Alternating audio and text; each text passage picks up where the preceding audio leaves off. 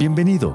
Es un gusto para nosotros compartir con vos las enseñanzas y prédicas de nuestras celebraciones generales en Viña del Este. Quiero leer un pasaje de Marcos 1, 16 al 20, que va a aparecer en sus pantallas, que es el pasaje sobre el cual vamos a reflexionar en esta mañana. Dice así la palabra del Señor. Andando junto al mar de Galilea, vio a Simón y a Andrés su hermano, que echaban la red en el mar, porque eran pescadores. Y les dijo Jesús, venid en pos de mí y haré que seáis pescadores de hombres. Y dejando luego las redes, le siguieron. Pasando de allí un poco más adelante, vio a Jacobo, hijo de Zebedeo, y a Juan, su hermano. También ellos en la barca, que remendaban las redes. Y luego los llamó y dejando a su padre Zebedeo en la barca con los jornaleros, le siguieron. Este es un pasaje muy interesante, que es sobre el cual queremos reflexionar.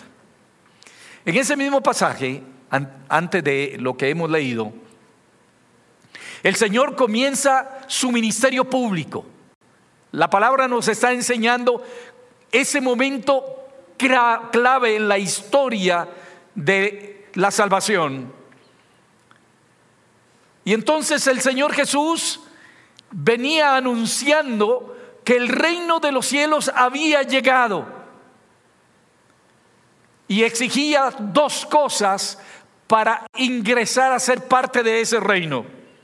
Arrepentimiento y fe, los dos requisitos básicos.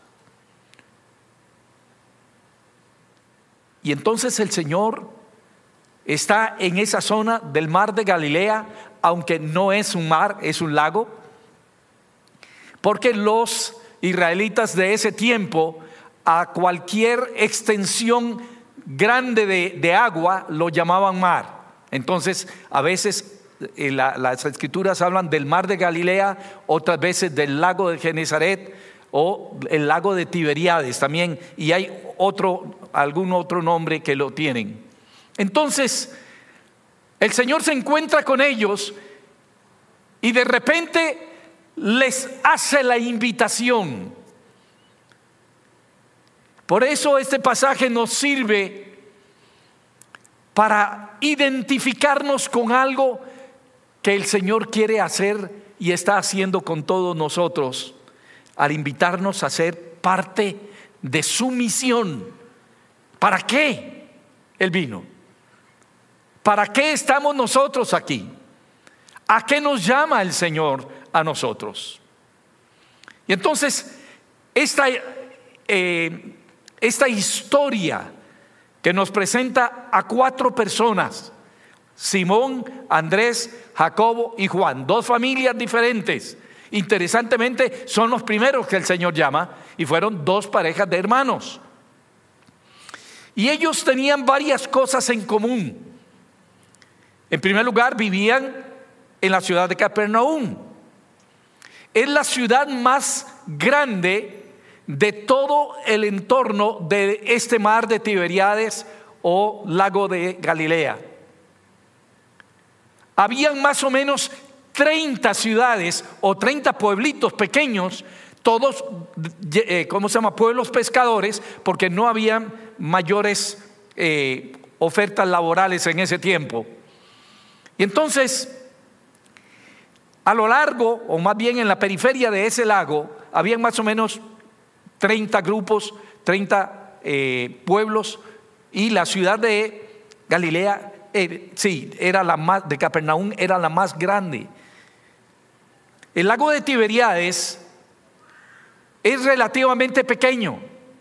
Tenía, corregí esta mañana eh, la, la extensión, 21 kilómetros de largo por 12 de ancho. En realidad no es tan grande. No es tan grande. Entonces, este nos dice las referencias que este lago era un lago increíblemente lleno de peces. Era rico en pesca. Y entonces los pueblos de alrededor se dedicaban prioritariamente a la pesca en ese lago. La pesca era una actividad entonces importantísima para esas comunidades, como lo es para las zonas costeras aquí en nuestro país, que tenemos tan abandonadas, tanto a las zonas pesqueras como a los que pescan en, esa, en esas aguas de, sobre todo del Golfo, y bueno, y de, también del Caribe. Entonces, había otra actividad paralela que era interesante y eran las salazones, que eran muy importantes en todo el imperio romano, porque como no había refrigeración, donde se guardaba el pescado para que no se deteriorara, había que salarlo, lo salaban y lo secaban. Y entonces lo podían llevar a diferentes ciudades y a diferentes lugares aún del imperio romano. Algo que me llama la atención del pasaje es que da la impresión de que estos cuatro primeros discípulos que el Señor llama probablemente pertenecían a una clase media. ¿Por qué? Porque tenían barcas. No cualquiera tiene una barca hoy, no es cierto, todavía, tantos años después. Hay que tener algún dinerito para comprar una, un bote, una barca o para fabricarlo. Tenían redes, no todos tienen redes en las zonas costeras, son caras y en aquel entonces todavía más. Pero otro detalle es que dice que tenían empleados, porque en el segundo grupo la, segunda pareja de hermanos dice que estaban con los jornaleros, o sea, con los empleados que tenía esa familia. Entonces son características que nos da el pasaje. Los cuatro tenían otra característica. Habían conocido a Juan el Bautista antes que a Jesús. Vea lo que dice la palabra del Señor en San Juan 1.35 hasta el 42, aunque voy a leer menos que eso. Al día siguiente, Juan estaba allí otra vez con dos de sus seguidores cuando vio pasar a Jesús y Juan dijo, miren, ese es el Cordero de Dios. Los dos seguidores de Juan lo oyeron decir esto y siguieron a Jesús. Jesús se volvió y al ver que lo seguían les preguntó, ¿qué están buscando? Y ellos dijeron, maestro, ¿dónde vives? Jesús les contestó, vengan a verlo. Fueron pues y vieron dónde vivía y pasaron con él el resto del día porque ya era como las cuatro de la tarde. Uno de los dos que oyeron a Juan y siguieron a Jesús era Andrés, hermano de Simón Pedro, Al primero que Andrés se encontró fue a su hermano Simón y le dijo, hemos encontrado al Mesías, que significa el Cristo. Luego Andrés llevó a Simón a donde estaba Jesús. Cuando Jesús lo vio, le dijo, tú eres Simón, hijo de Juan, pero tu nombre será Cefas, que significa Pedro. Entonces, el pasaje nos está dando otra información acerca de estos hermanos que son llamados por el Señor Jesús a seguirle y a convertirse en apóstoles, en discípulos. Pero lo más importante es que el Señor Jesús los conoció a ellos. Vean ustedes que ya ellos habían escuchado de Jesús a través de Juan. Y ahora tienen el encuentro con el mismo Jesús y es cuando Jesús los llama. Entonces debemos recordar ese contacto importante que tuvieron ellos con el Señor Jesús. En términos generales se puede decir que antes de este momento, estos dos habían sido como amigos de Jesús a la distancia, porque habían oído de Jesús, pero todavía no le habían conocido personalmente. Y yo creo que esto nos habla de una situación que sucede en la iglesia hoy día. Que hay gente que es como amiga de Jesús o es amiga de los que siguen a Jesús. Pero en algún momento tienen que encontrarse con Él y tomar una decisión. Una decisión de arrepentimiento y una decisión de fe, nos decía la escritura. Hay muchos que son como simpatizantes del Evangelio, pero no han tomado decisiones serias de consagrar sus vidas, sus talentos, sus dones al Señor Jesucristo.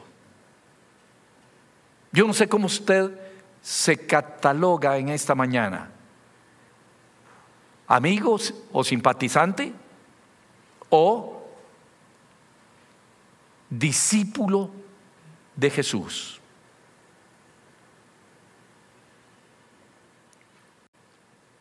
Hay un cruce en, los caminos de los seres humanos cuando nos encontramos a Jesús.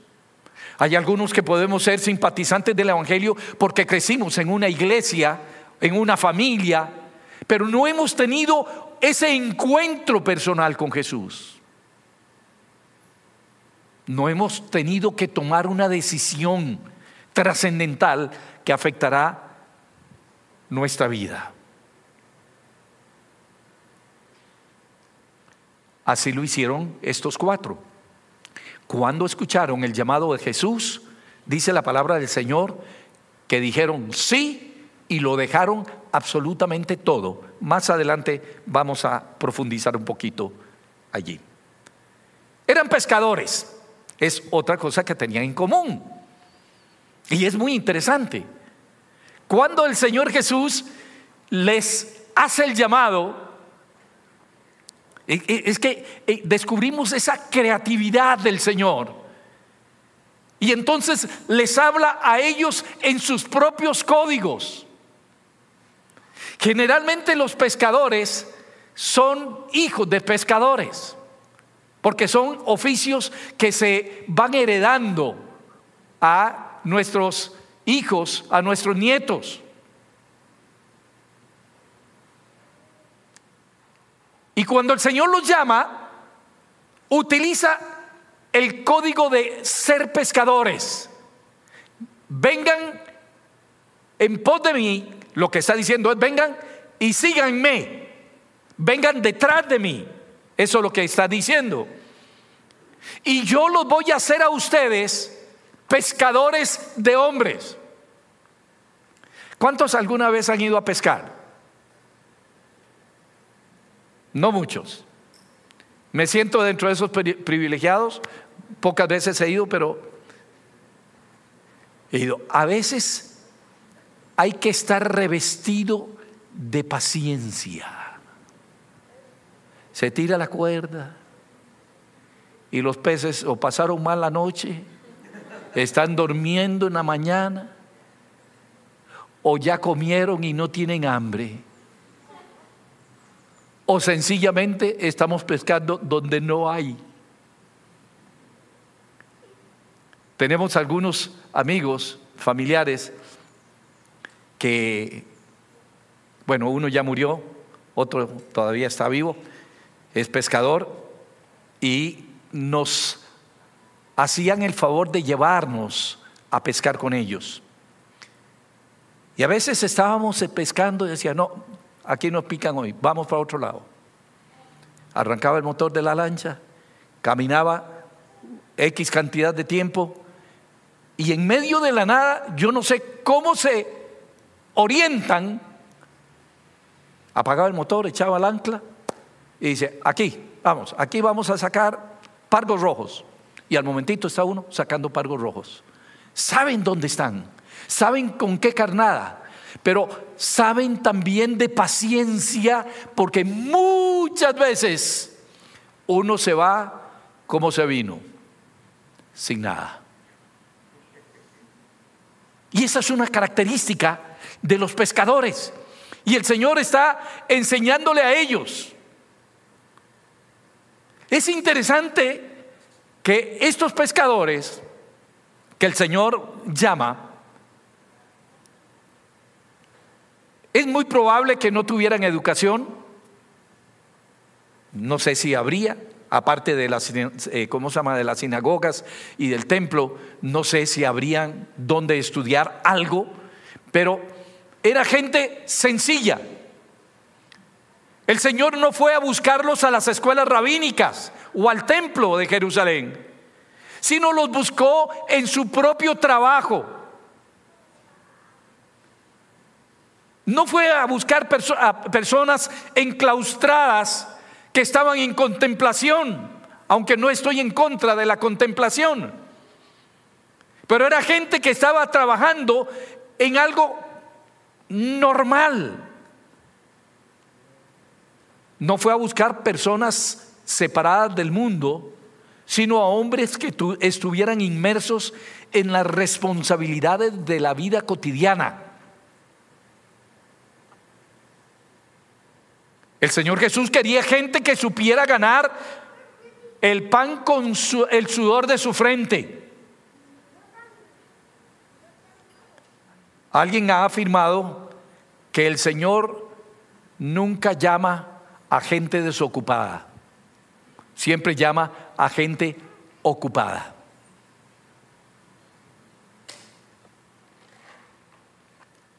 Hace muchos años,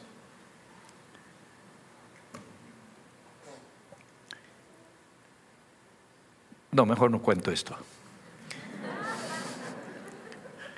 Aleluya.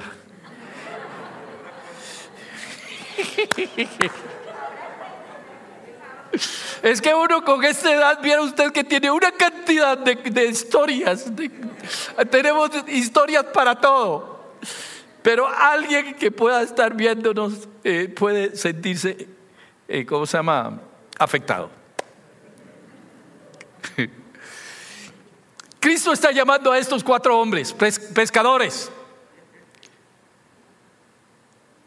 Los cuatro posiblemente habían pasado toda la noche pescando. Dos de ellos estaban remendando las redes y dos de ellos seguían pescando cerca de la orilla.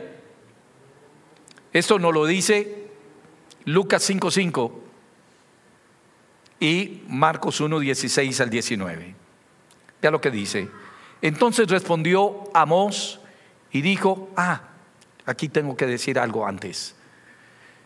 El Señor Jesús nos da muchos ejemplos en el Antiguo Testamento de gente que Él llama, pero todos ellos estaban doblando la espalda, estaban trabajando. Vea lo que dice Amós 7, 14 y 15.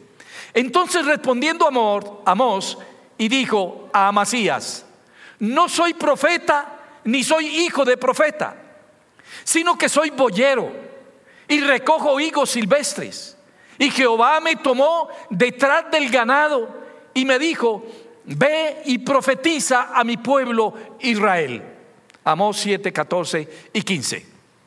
¿Qué estaba haciendo Amós? ¿Qué era Amós? Era un boyero. Era alguien que estaba trabajando.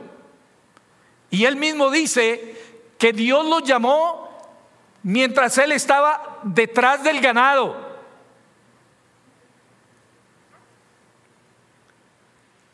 Tenemos a Moisés.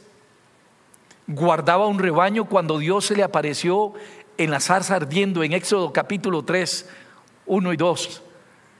Y desde allí el Señor le habla y lo reenvía porque tenía planes para él. Gedeón trillaba el trigo cuando el ángel le comunicó un mensaje del cielo y lo llamaba. Vea lo que dice. Hombre fuerte y valiente, usa tu fuerza para salvar a Israel del poder de los madianitas. Eso lo dice en jueces 6, 11 y 12.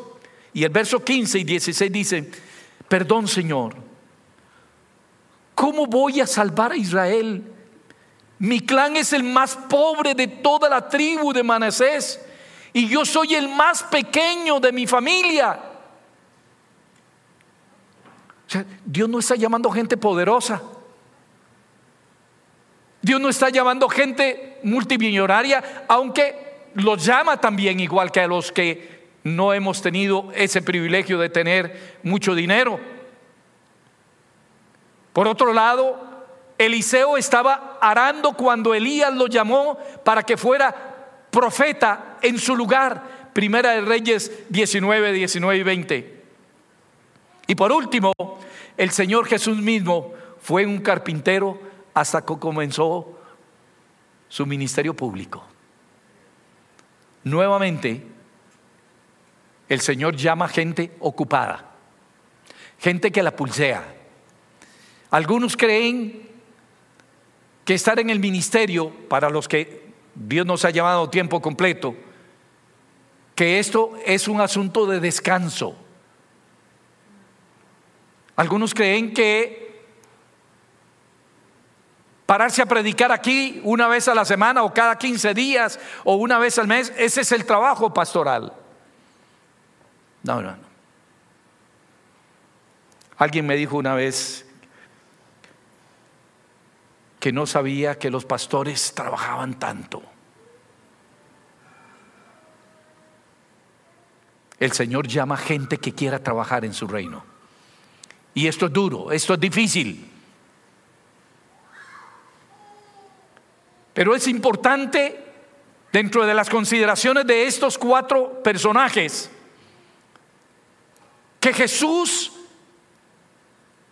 llama a discípulos que están siendo personas comunes y corrientes. De estos primeros cuatro, ¿cuál era su característica? Eran pescadores, eran breteadores y por lo tanto era gente que tenía paciencia para realizar lo que hacían y que para llevar el pan a sus familias tenían que jugarse muchas veces la vida en el agua. No tenían posiblemente ninguna característica especial. No tenían puestos importantes, pero que estaban dispuestos a dejar aún sus negocios y su familia por causa de Cristo y de su reino. Alguien dijo que la mejor preparación para las tareas futuras es realizar con fidelidad el trabajo que Dios nos ha dado hoy. O sea, si vamos a escoger a alguien para que esté en el ministerio, Vamos a buscar a alguien que haya sido fiel en lo que Dios le había entregado en sus manos cuando Dios lo estaba llamando. Alguien dijo, Dios nos llama a gente desocupada.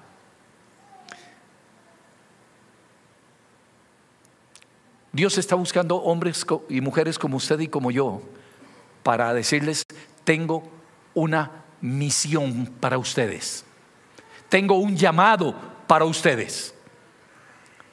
Vea lo que dice 1 Corintios 1:27 y siguientes.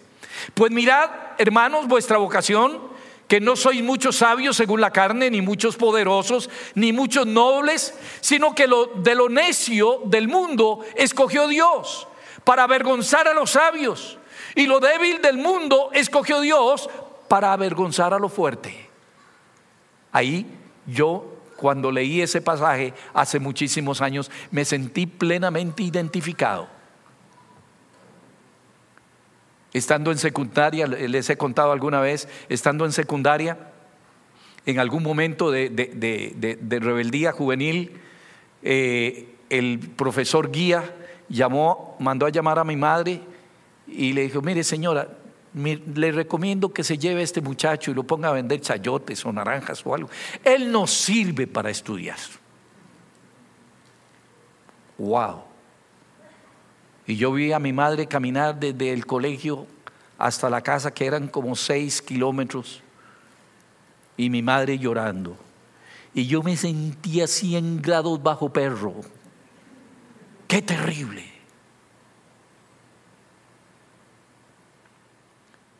Pero en su momento Dios me llamó. Estaba trabajando, estaba estudiando. Porque Dios nos escoge a usted y a mí en las circunstancias en que estemos. Durante el, avivamiento de los años 70 aquí en Costa Rica, recuerdo, hermanos, que las reuniones de pastores que teníamos, que eran cientos de pastores que nos reuníamos para compartir lo que Dios estaba haciendo, habían taxistas, habían carpinteros, constructores, habían mecánicos, habían profesionales de otras áreas académicas, pero era un reflejo de la composición social de los años 70.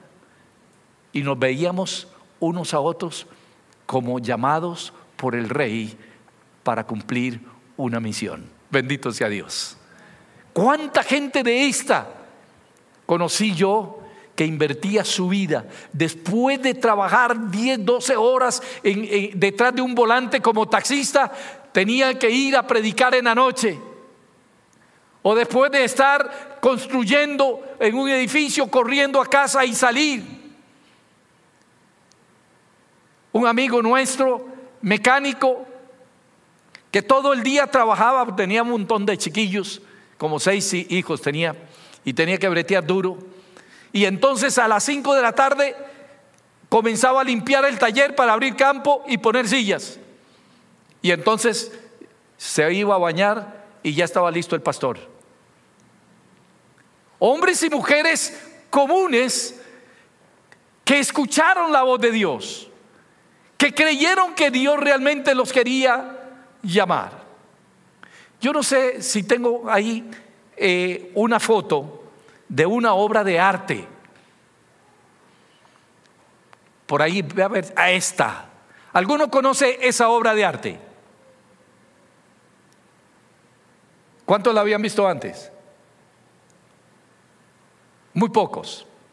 Se llama Cabeza de Toro. Es una obra de arte de Picasso. Una de las más valiosas que él hizo una de las cuales le produjo más gozo y más sentido de realización a Picasso. ¿Y sabe qué es eso? Un asiento de bicicleta y una manivela de bicicleta que encontró en el desguazadero. Esa obra vale millones en ese momento un asiento de bicicleta y una manivela herrumbrada.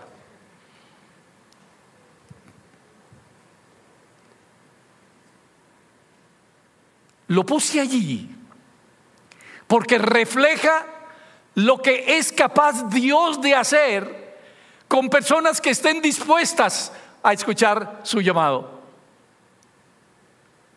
Recuerdo en Parrita, en los años 70, estábamos plantando iglesias allá. Y había un señor que en este momento no preciso, ya debe haber muerto porque era grande y yo todavía estaba muy joven. Pero ese hombre tenía una característica. No sabía leer ni escribir. Era un campesino. Pero Dios lo llamó. Y entonces tenía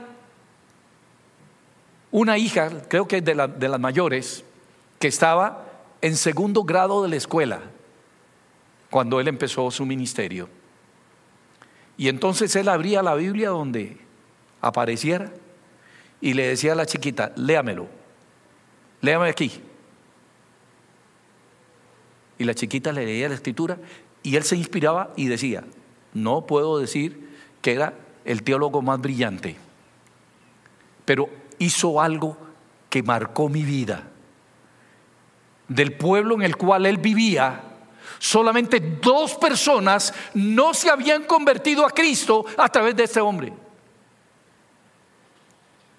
Tenía ganado, sembraba, pero tenía tiempo o hacía tiempo para ir a visitar a la gente, para llevarle el Evangelio, para testificarle lo que Cristo había hecho en él. Y con eso atrajo cantidad de personas a Cristo Jesús. Hoy tenemos todo tipo de instrumentos, hermanos. Tenemos institutos bíblicos, seminarios teológicos, tenemos libros, tenemos internet, tenemos eh, Biblias de todo color y de todo tamaño. Tenemos al alcance de la mano sermones, enseñanzas de lo que queramos. La pregunta es, ¿para qué? Dios nos ha dado todo eso.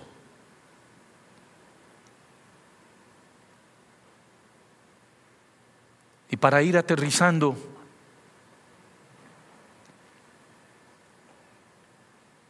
el llamado del Señor Jesús fue sumamente categórico y específico. Vengan en pos de mí y qué? ¿Y qué iba a producir? ¿Creyentes?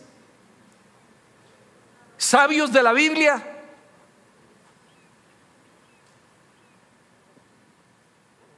Y los voy a hacer, ¿qué?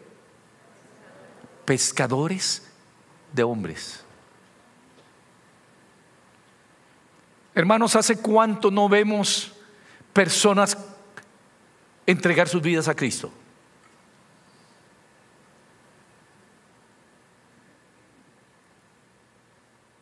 en su casa, entre su familia, entre sus amigos, entre sus vecinos, entre sus compañeros.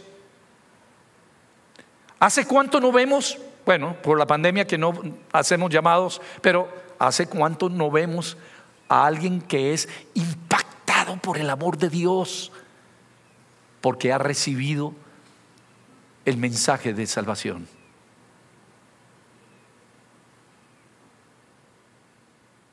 Este llamado que el Señor nos hace es un llamado genérico, es a todos, no solamente a unos cuatro. A unos cuatro no nos puede haber llamado para que estemos tiempo completo y renunciamos a todos.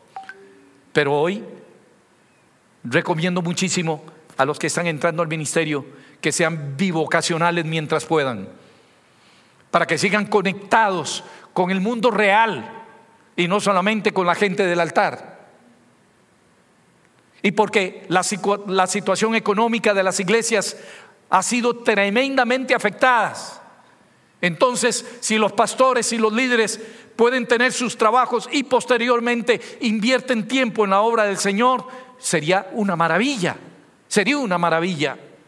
Pero, ¿a qué nos ha llamado el Señor? Y quiero decir que esto es un privilegio, porque el Señor creo que podría prescindir de nosotros. Algunos ya nos vamos jubilando, otros van pasando a la presencia del Señor y la iglesia sigue adelante. El Señor sigue llamando hombres y mujeres al ministerio. Pero el grueso de la congregación, ¿a qué los está llamando el Señor?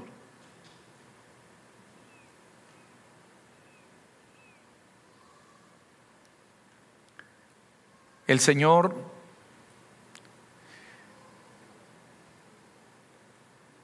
quiere que sigamos el ejemplo de estos cuatro personajes.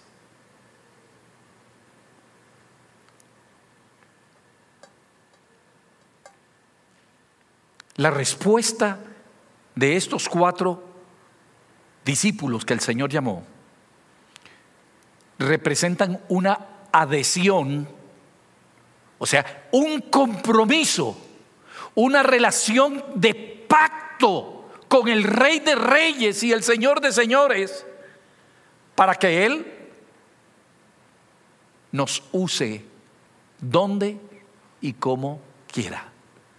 Y aquí quiero recordar una de las expresiones de uno de los fundadores del movimiento de la viña, John Wimber, que decía, nosotros somos como monedas en el bolsillo del Señor. puede gastarnos en lo que Él quiera.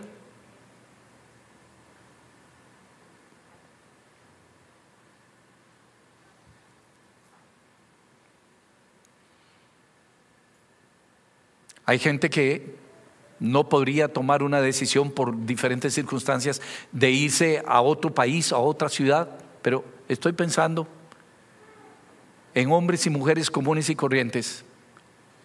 Voy a poner el ejemplo de Anita. Ana, mi eh, cuñada.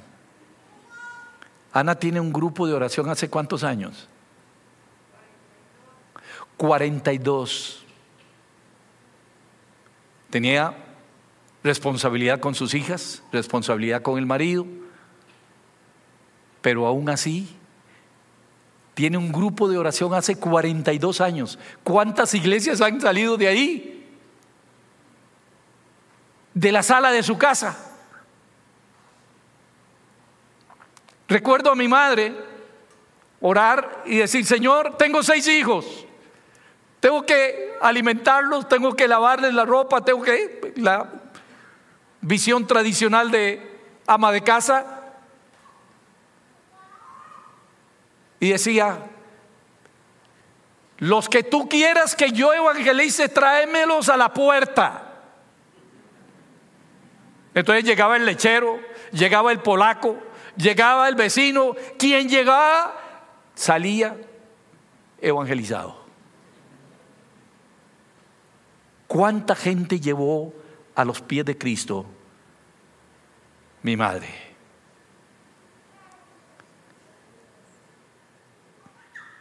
Una adhesión incondicional. Le siguieron porque decidieron aceptar absolutamente las condiciones que el Señor le puso. No puedo seguir porque es tarde, creo, porque no tengo reloj aquí. sí. Nada más, un par de pensamientos más y listo, y oramos. El Señor Jesús llamó a sus discípulos para ser precisamente discipulados. ¿En qué consistió el discipulado del Señor Jesús? Hoy a veces llamamos discipulado a estudios que tenemos programados y son un recurso maravilloso. Pero en el caso del Señor Jesucristo con sus discípulos, básicamente el llamado consistía, síganme, véanme cómo yo lo hago para que ustedes lo sigan haciendo. Y fue tan efectivo este proceso de multiplicación de hombres y de mujeres que predicaban el Evangelio que ha llegado dos mil años después hasta nosotros, a usted y a mí que estamos aquí. Si no hubiese sido por esos discípulos en el pasado, no estaríamos sentados nosotros aquí. Posiblemente estaríamos adorando a otro Dios. Pero el Evangelio de Cristo llegó porque hubo un proceso de entrenamiento, de seguir una calidad de vida.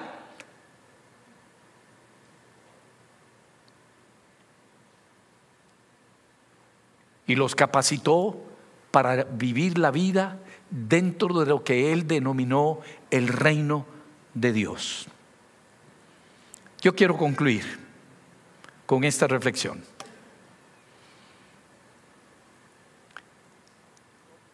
en tiempos como el que estamos viviendo, donde necesitamos realmente vivir por fe.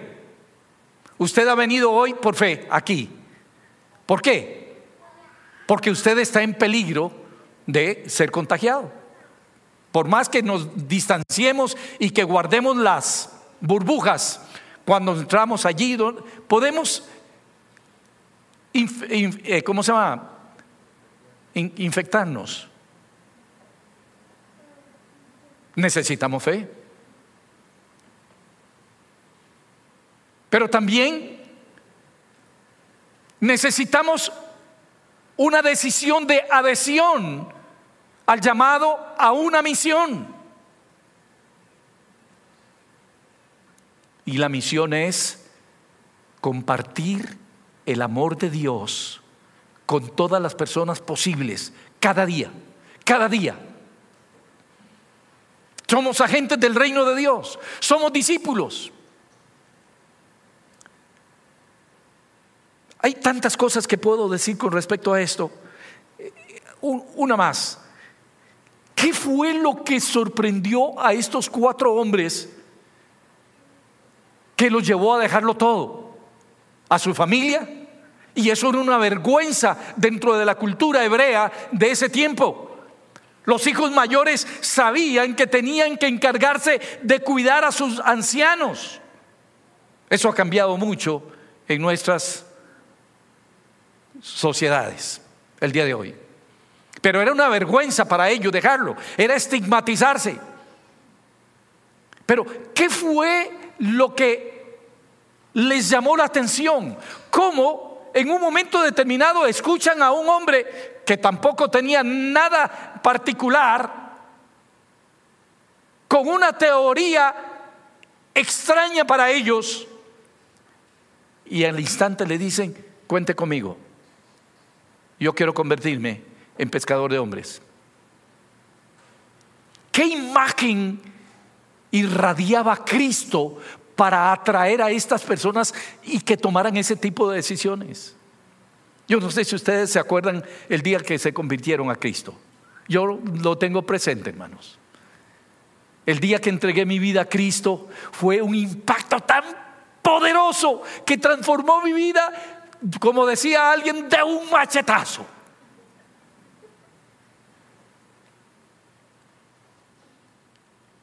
Porque Cristo Jesús literalmente me deslumbró, me atrajo, me sedujo. Y no tuve otra decisión que decirle, cuenta conmigo, Señor. Quiero ser un pescador de hombres. El Señor está llamando hoy pescadores y pescadoras. Hoy. ¿Cuántos de vez en cuando reciben una llamada telefónica de alguien equivocado? ¿O de alguien que usted no quiere? Porque le van a vender una olla de presión o le, le van a vender algo y ya, no, usted no quiere. Pero eso podría ser en lugar de una molestia, una puerta que Dios le está abriendo a usted para que esa persona que está al otro lado de la línea telefónica conozca a Cristo Jesús. ¿Sí o no? Mientras espera que le laven el carro, hay gente que está ahí al lado suyo. ¿Busca usted intencionalmente cómo testificarle de lo que Cristo ha hecho en su vida? O nos da vergüenza? ¿Qué tipo de Cristo estamos presentando?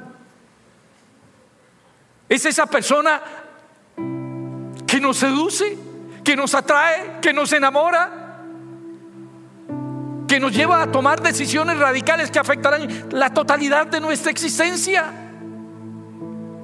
Ese tipo de personas está buscando Jesús el día de hoy, está llamando a la puerta de su corazón. Hombres y mujeres que no dejen pasar la oportunidad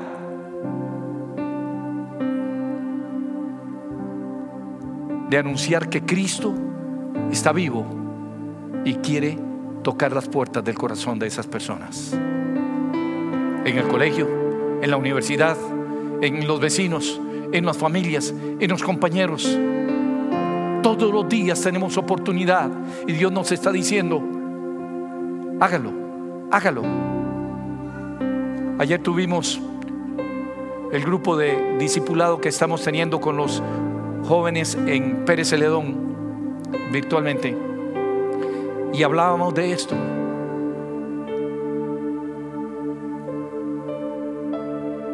Necesitamos hombres y mujeres que reflejen a Cristo Jesús, al grado de que las personas que nos conozcan digan, yo quiero eso, yo quiero eso. luego de que lo encuentren, tendrán que ir corriendo a decir, ¿dónde encontró lo que buscaba? El amor pleno de Cristo Jesús.